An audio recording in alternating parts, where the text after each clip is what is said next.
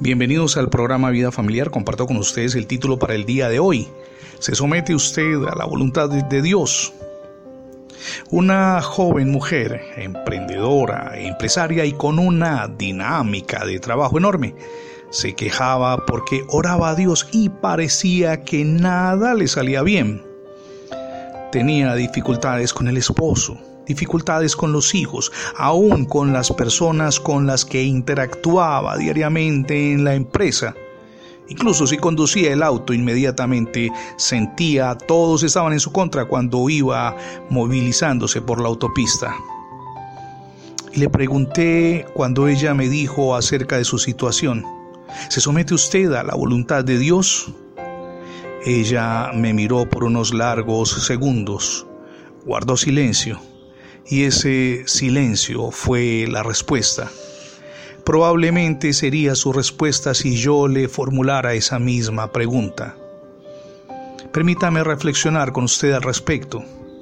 En el Padre Nuestro y en el Getsemaní hay la misma súplica. Sea hecha tu voluntad, decía Jesús. Pero aunque en ambas ocasiones el énfasis y las palabras son las mismas, el significado es totalmente distinto. Sea hecha tu voluntad en el Padre nuestro significa que yo cumpla, oh Señor, tu voluntad. Mientras que en el Getsemaní, esa palabra y frase a la vez, que tu voluntad sea hecha, significa algo distinto y es que tu voluntad, oh Dios, se cumpla sobre mí, que las cosas ocurran conmigo, no según lo que yo quiero, sino lo que tú quieres. Esta última oración provee la más grande parte del conocimiento de Dios. Es el conocimiento hacia la vida eterna. Crecemos en el conocimiento de Dios cuando nuestra voluntad se conforma de tal modo a la voluntad de Dios que no pensamos, hablamos u obramos de otra manera que en armonía con las enseñanzas del Señor. Esto nos hace crecer en el conocimiento de Dios porque entonces la voluntad de Dios entra en nosotros. Dios mismo transforma nuestra voluntad y de este modo nuestra uniformidad con la imagen de Dios se hace más claramente visible. Pero también hay un crecimiento en el conocimiento de Dios que consiste en querer nosotros lo que Dios ordena respecto a nuestro presente y futuro.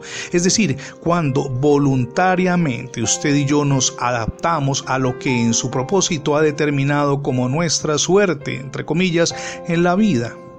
Cuando aceptamos todo lo que Él aspira, desea y tiene su corazón para nosotros, no solamente sin queja ni murmuración, sino con el valor heroico de la fe.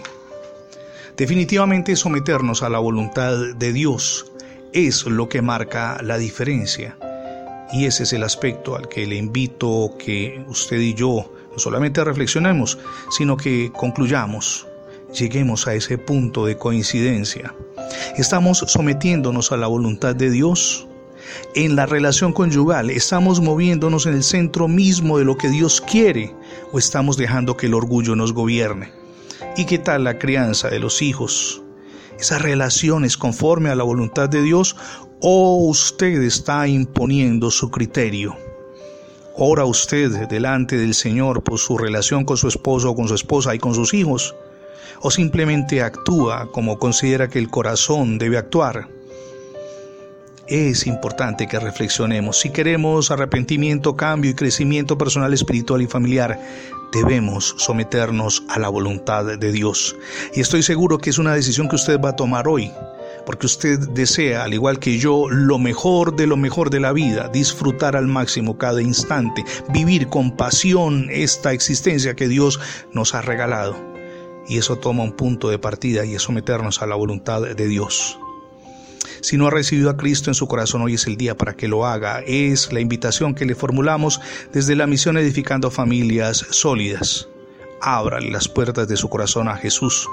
Gracias por escuchar las transmisiones diarias del programa Vida Familiar.